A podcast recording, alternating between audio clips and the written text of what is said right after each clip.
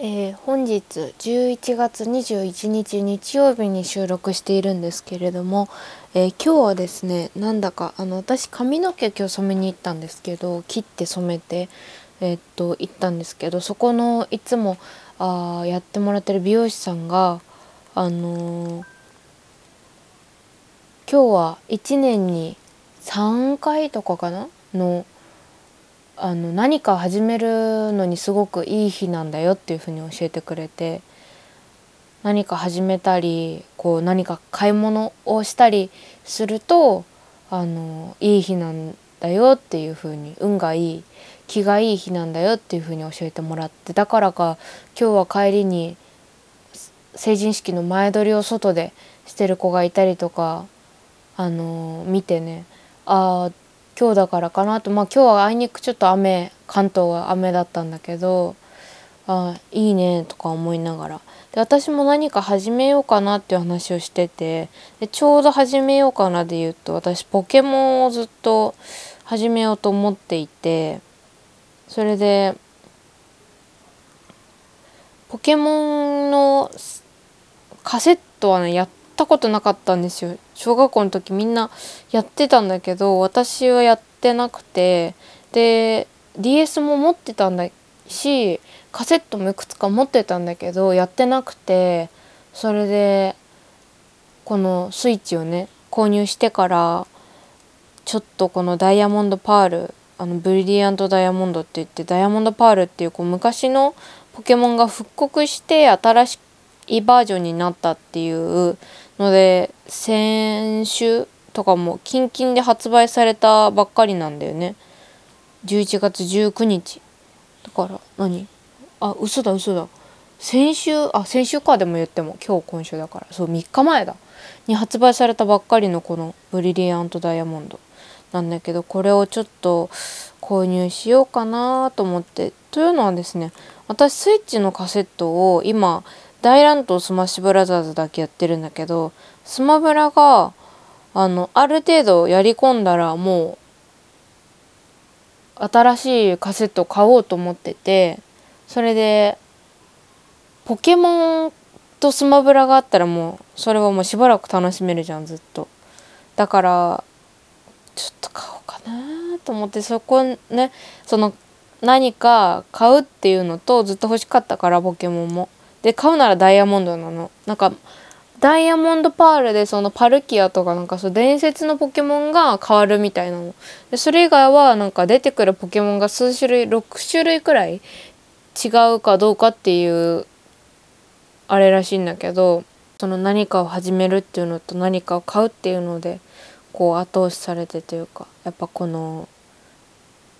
6578円。かか。ラジオに収めようと思って私は今。買うぞみんな。行くからな。私は今日からポケモン始める。なんかねもう一個迷ってるポイントがあって1月28日にまた新しいポケモンが出るんですよ。それがなんか日本を舞台にしてて多分ね。その和風の感じを舞台にしてて今までポケモン対ポケモンが戦うトレトレーナーが持ってトレーナートレーナーが持ってるポケモンとポケモンが戦って捕まえたり逃げ逃げたり逃げられたりっていうことがこうポケモンのあれだったんだけどアニメの話の中ではポケモンが人間を攻撃してくるっていうその話とかもあったりするわけ。それを初めてゲームに取り入れてあの人間を攻撃してくるポケモンを倒すっていうミッションがあるでそのポケモンはその目の色がね変わっちゃっててそのなんか一種の構成みたいな感じをさせるみたいなあのー、ストーリー展開があるの。でそれが意外なことに初めてみたいでポケモンが。でその試みがポケモンのゲームファンからめちゃめちゃあの好評だっていうことでそのリアルな描写。その人間がポケモンのことを怖がってるっていう描写があるっていうところが結構あの再評価されててそれが新しく出るわけでポケモンに乗ったりとかこのやっぱりグラフィックが綺麗だったりっていうところでいっぱい新しい見どころあるんだけどこのリメイク版でその昔のポケモンと同じ要素でやっぱポケモンの種類とかもさもうなんか800種類とかいるのかな？なんか1,000種類以上いるんだっけ？この前10日オンエアでやってたんだよね。そうめちゃめちゃもう何百種類といるんですよポケモンの種類っていうのは。だからあのーその世代ごとのポケモンっていうのがあってで昔のポケモンがそのままで新しいゲーム要素が加わってやれることが増えたリメイク版が今出てるっていう感じでで私がそのリメイク版がその元のオリジナルバージョンが出てた時の世代なんですよもともとが。でその時代はもうみんなポケモンやっててみんな伝説のポケモンをもゲットしたかどうかもずっと話してたし Mac にあの当時 w i f i とかなんかそんそういうなんか何今より身近じゃなかったからみんなさ Mac にあのポケモンがもらえるエリアみたいなのがあるの天井からここにエリアですよみたいなぶら下がっててそこに DS を片手にみんなさいるわけ。それであのポケモンゲットしたりとかっていうのが超あってで私も映画「マナフィー」とかその伝説のマナフィーとかそういう映画を見たりしていたからうーんやるにはこれかな。私結構ポケモンのゲームが本当に初めてだからどうしちょっと一緒に付き合ってくださいなので。多分今日です。買うなら。多分っていうか今日です。買うのは。絶対に。行こうよみんな。え？待って。今ポチッとしたらもう買えちゃったよ。うわ。ちょっと恐ろしさスイッチ。なんかあれなの？私ペイパルと同期させててあのオンライン決済なんだけどそれを同期させててで私まだクレジットカード持ってないからお母さんのクレジットカードと同期させて私が後からお母さんに直接現金で払うみたいな感じなんだけどなんかアマゾンとかもそうだけどほんとなんかポチってさこのボタン私今 A ボタン2回押しただけだよ。なのに変えちゃって。恐ろしいや。あと24分でできるんだって。すー。恐ろしい。ということでえー、今何分だった ?7 分経った。えー、今週もみうちラジオ始めていきたいと思います。それでは明日の私へ。バトンタッチします。Welcome to our home.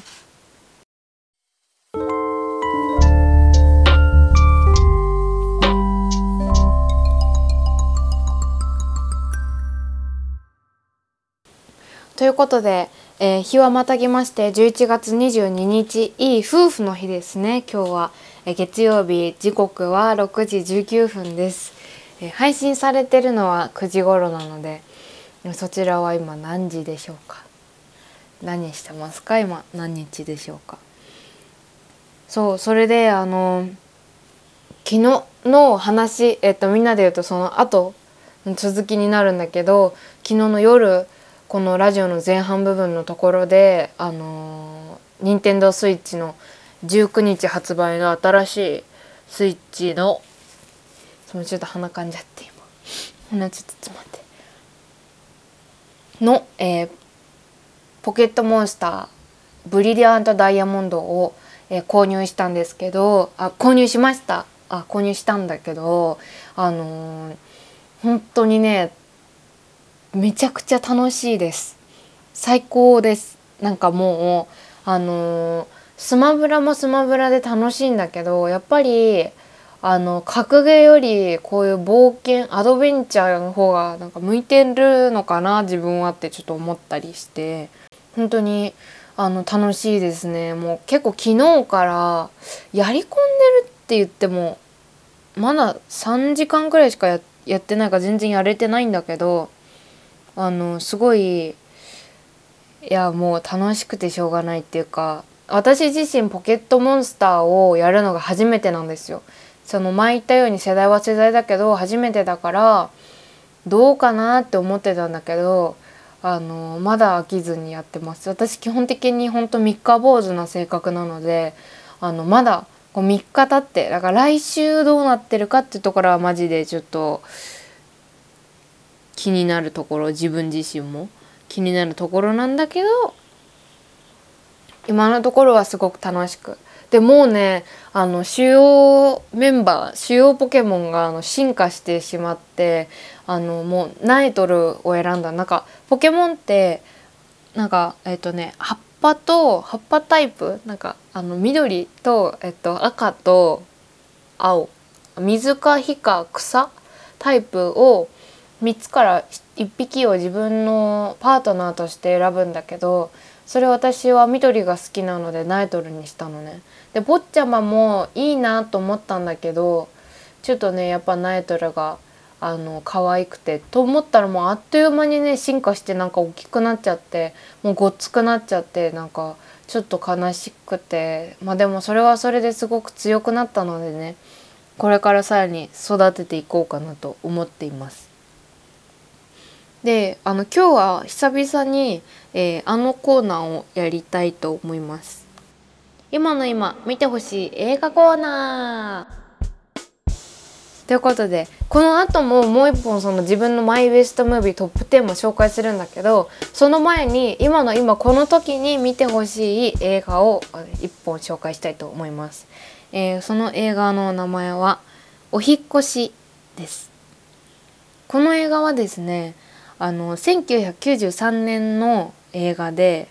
あの割と前目の相米真二監督の作品でこの相米監督の有名な作品でいうと薬師丸ひろ子さんの「セーラー服と機関銃」だったりが代表作なのかな。私はそれよりもその後に出たあの工藤由紀さんが主演の「台風クラブ」っていう映画をがすごく、えっと、前に見てよくてこのラジオで紹介したかな？んかよく私映画調べる時に「ポパイ」とかあのザ・銀座とかであれを見るんです。映画特集のあの紙面が出た時に購入してそれを見るんだけどその時にその著名人の人だったりアーティストの人だったりデザイナーの人だったりいろんな人が自分の好きな映画を紹介するコーナーがあるんだけどその中で台風クラブは一人は紹介してる人よく見るなっていう感じででその監督が、えー、作った「お引越し」っていう映画があるんだけどもう本当これおすすめしたいっていうところから紹介してるからさネットフリックスで見れるとかいう感じもちょっと今後特集していこうかなって思うんだけどこれは残念ながら今 UNEXT でしか見れなくてもう本当 UNEXT はあの見れないような映画がすぐ見れちゃうのが本当にいいんですけどこの映画はえっとキャストは中井貴一さんがお父さん役でこれ家族の話なんだけどお母さん役が桜田淳子さん。でこの主人公の娘役が田畑智子さんなんだけどこの田畑智子さんが本当にあのまだ子役初映像作品デビューだったらしいんだけど本当に初めての演技とは思えないくらいとんでもなく上手で引き込まれるこう持ち前の目の大きさ目大きい目に引き込まれるこの表情だったりがすごく良くてで「お引越し」ってタイトル通りこの家族3人家族が引っ越す話なんですけどその引っ越しの理由っていうのが両親が離婚すると。でそのこの主人公の女の子はあのーまだ小学生なんだけどこの急にね親が離婚するっていうのででその円満なこう僕たちは離婚するからねあだこうだっていうこう丁寧なあれじゃなくてもう明らかに家庭内の空気がドヨンとしてて喧嘩を目の前でこうじゃんじゃんするタイプではないんだけどなんとなくこうお父さんのこう一方的な、あのー、自己主張的自行中な感じがちょっと家庭をピリつかせてでその桜田淳子さん演じるお母さんがちょっとそれに耐えかねな耐えきれずその浮気してたとかそういうんじゃないんだけどもう完全に別々の道私が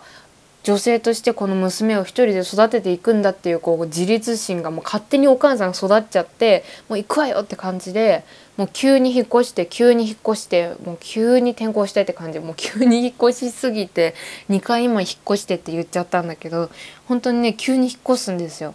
それが冒頭なの。でその女の子が離婚届を見つけるの2人のね。であのお父さんはまだ書いてなくてでその娘はお父さんお母さんのことどっちも大好きでで特にお父さんとはあの一緒にいるから2人が合わないっていうこともまず違和感だし離婚っていう行為も違和感だし自分のことを考えてくれてるのかっていうそういう何て言うんだろう大人っぽい考えでなしにシンプルに子供から見て親が離れ離れになって別々に暮らす離婚っていう名の付くものって何なのっていうその存在自体が意味わかんないよっていうところの話なの。その女の子がその翻弄されるっていう話でこのパッケージ表紙はあのキャッチコピーが「産んでくれてありがとうでバカ野郎」っていうキャッチコピーでこの田畑さんが両あの片方ずつお父さんとお母さんにほっぺをねつねられてほっぺが伸びてるっていうあの写真なんだけどこれもねすごくキャッチーというかあのアイコニックな表紙だなって思って。で私もこの表紙を見てあ見たいと思って見たんだけどこの女の子がねおたおてんばやらかす感じなのかなって思って見たら蓋を開けたら結構重たくて本当その離婚をテーマにしてるから結構その大人同士の描写が何て言うんだろうリアルったのがびっくりしてもちろんこの主人公の娘にもフォーカスが当たってるんだけどその大人の大人同士のそのさっき言ったようにお母さんがどんどん自立心が勝手に成長していっちゃってるっていう感じとかも先走っちゃってて娘を置いてけぼりにねしちゃってる感じとかがもう結構見てられないっていうか私の年だと。これ結構年代ごとに受け取り方が違うと思うんだけどでこの藍込監督のこの前見た「台風クラブ」もそうなんだけど結構あなんか印象的な描写が多いというか今の映画では見られないようなカット割りだったりこう音楽の入れる場所音楽を私はすごく音楽を大切にしてる映画が好きなのでその歌詞とかその場面とこう合体させてその音楽が合うように作られてる場面とかもすごく好きだったしなんかこの絶妙な真っ暗で何も見えない中で主人公が大切なこうことを行動をこう起こしていくっていうシーンとかだったりこっちがよくね目を凝らして本当に集中しないと主人公のこう気持ちを読み取れないようなあの映画なのでそれがすごく不思議な気持ちになりました。なんか映画であのー味わったことのないような不思議な気持ち。例えばそのお化けが出てきたりその不思議なことが起こったりその明らかにそういう風なあの描写で不思議な気持ちになるっていうことはよくあってもその人だけで人が離婚親が離婚して娘がどういう行動を起こすかっていう。その行動のなこの中で不思議な気持ちになるっていうのは本当になかった映画体験だなっていうふうに思って。お母さんの実家にねあのあ引っ越した先でそのお祭りがあるんだけど花火大会とお祭りがあってそのお祭りがすごくね神秘的でこれは後半なのでその娘がどうこうしたっていうのは言わないんだけどねお祭りが本当にすごかった。その自分が本当に転校して引っ越したとしたら私は転校したことないんだけどしたとしたらそのあっちの地域柄の空気とかそうもちろん地元のお祭りなんかもさ知らないわけじゃん誰も。だからその地元の子供っちゃ子供だけど子供ながらに感じるこの仲間外れ感というかその空気空気的なものがすごくよく伝わってなんか自分も息苦しい気持ちになりましたね。だけど最後のねエンディングもすごく良くて何よりこの田畑さんがその明るい小学生なので本当によく走る子なんですよ。すごいすばしっこくて。走るこの疾走感っていうか。それもすごくいいし中井貴一さんの私すごい中井貴一さん好きなんですけどあのミキプルーの CM 出てる人ね。あのなんかねほんお父本当になんかいつもの中井貴一さんじゃない本当のお父さんを見てるみたいな感じ。渋くていいかっこいいね。こうひげを生やした。今は結構ねひげ生やしてなくて白髪でスーツ着て綺麗なあイケおじって感じだと思うんだけど中井貴一さんって。そうじゃなくてなんか汚いお父さんって感じ。ひげ武将ひげ生やしてみたいな。それがねすごく良かったです。この桜田淳子さんのお母さんもなんか本当にこう気の強いほんいそうな感じがリアルですごく良かったです。このお引越し蔦屋レンタルでとかビデオマーケットでレンタルできて見放題は UNEXT があります。なのでこれぜひ見てみてください。でこのままえ今週あベストムービー何何位だっけ？今週は5位か。今週は5位をこのまま紹介していきたいと思います。マイベストムービートップ10もう一回流れてますね。今映画のジングルが。これはエミさんに作ってもらった大切なジングルです。え今回紹介する。第5位は「ゴッドヘルプ・ザ・ガール」です、えこの映画はですね結構マイナーな映画かなと思うんですけどなんかあんまりこういう雑誌とかで載ってるのを見たことのない映画だからちょっと満を持して紹介できるなっていう感じで私前も話したような気がするんだけどまあちょっと話したらごめんなさい。あのー、これは2014年のイギリスの映画です。えっとミュージカルなんですけど簡単にジャンルを言うと。でも曲数は割と少なくてあの、精神病棟に入ってる女の子の描写からスタートするんだけどそのいわゆるこう何て言うんだろうな重い映画その精神病棟に入ってるくらいだからそう重たい映画ではなくてこの子が一人でその精神病棟を抜け出すんですよね。でそこからあの外で出会った男の子と女の子その3人でバンドを組むっていう物語でその中でこの主人公のイブちゃんがあの成長していくっていう物語なんだけど恋愛要素が多いかも。そうだね。全体を通してイブちゃんの恋愛物語っていう風に言った方が簡単かもしれないんだけど私がこの映画を好きな最も好きなポイントは物語ももちろんいいんだけどこのイブちゃんのこの雰囲気と歌声が本当に好きででなんかねイギリスの映画なんだけどすごくフランス映画っぽい静けさがある映画でなんか静けさと空気の感じ。色で言うとね黄緑に少し黄色を混ぜたような色。すご少しこう白っぽい黄緑にちょっと黄色を混ぜたような色合いがずっと続いてるっていうか街中が。それがすごく良くて。私は本当に雰囲気で映画を好きになる人間なので。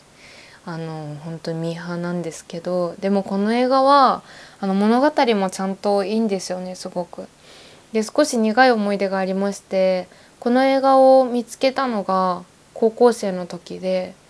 何で見たんだっけななんかでレンタルしてみたんだよ。ねその時見放題がなくてレンタルしてみてわすごくいいってなって。そうだそうだ言い忘れてた。この映画との出会いが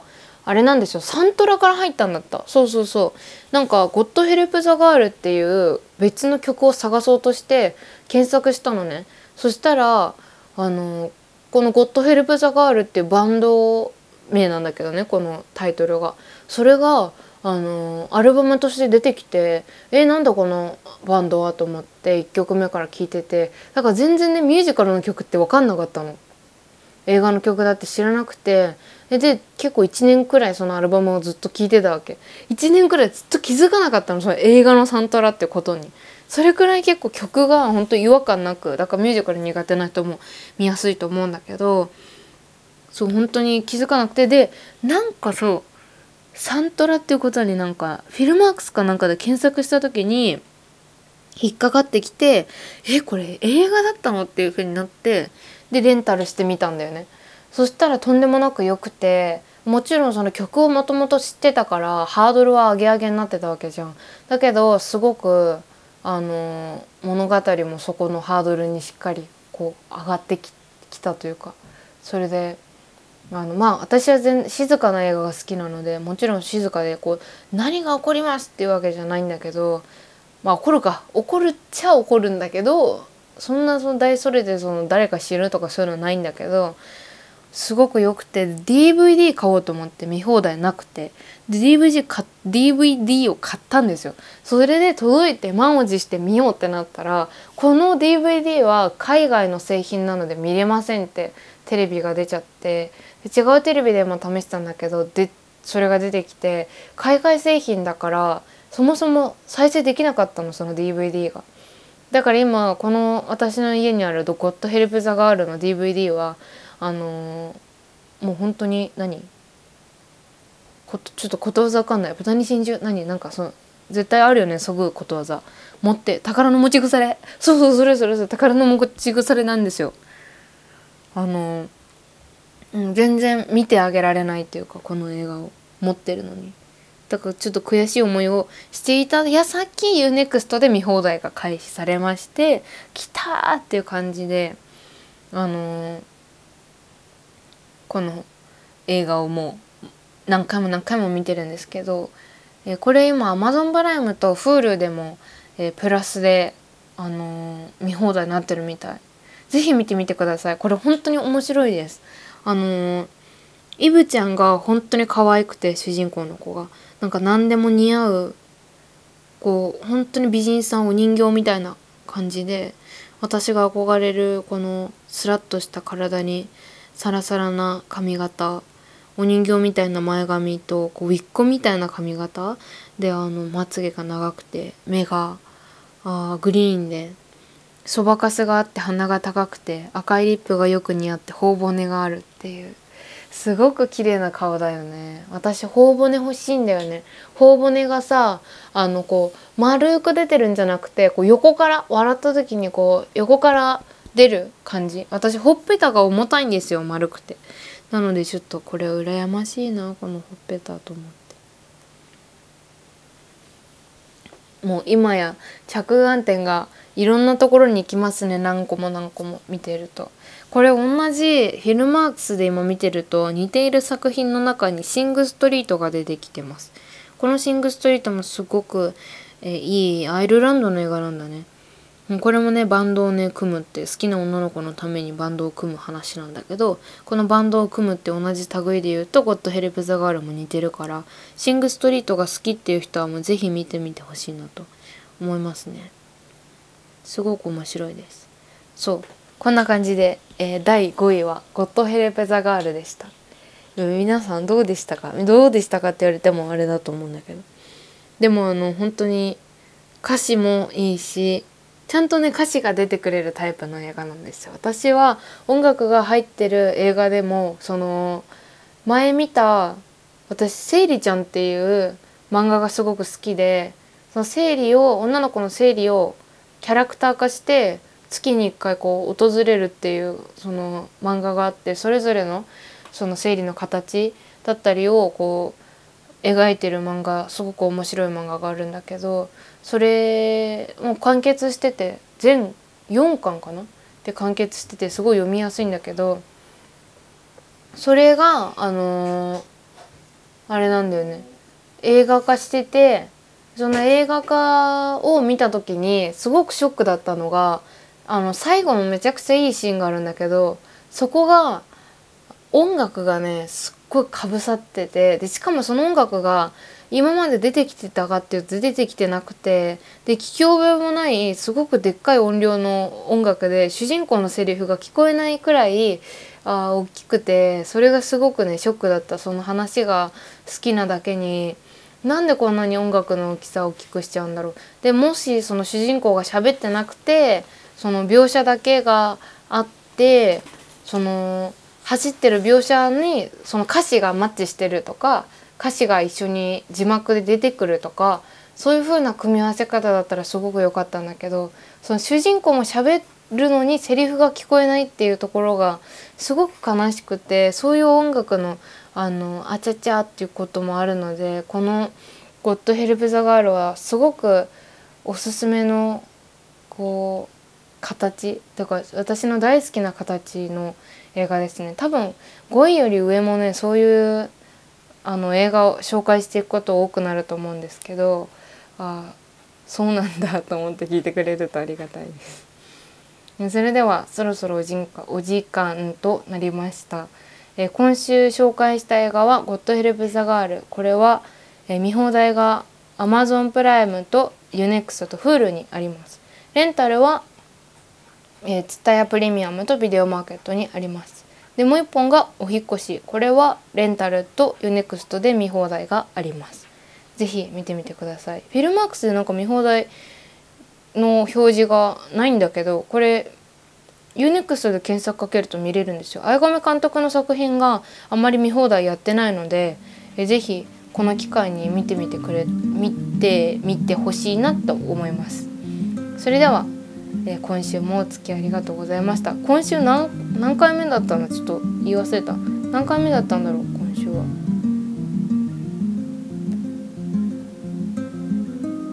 あ今週40回目じゃん。お40回目なのに。言い忘れちゃった。そう40回目の身内ラジオでした。それでは来週41回目もお付き合いください。それではお相手は工藤和子でした。バイバーイ。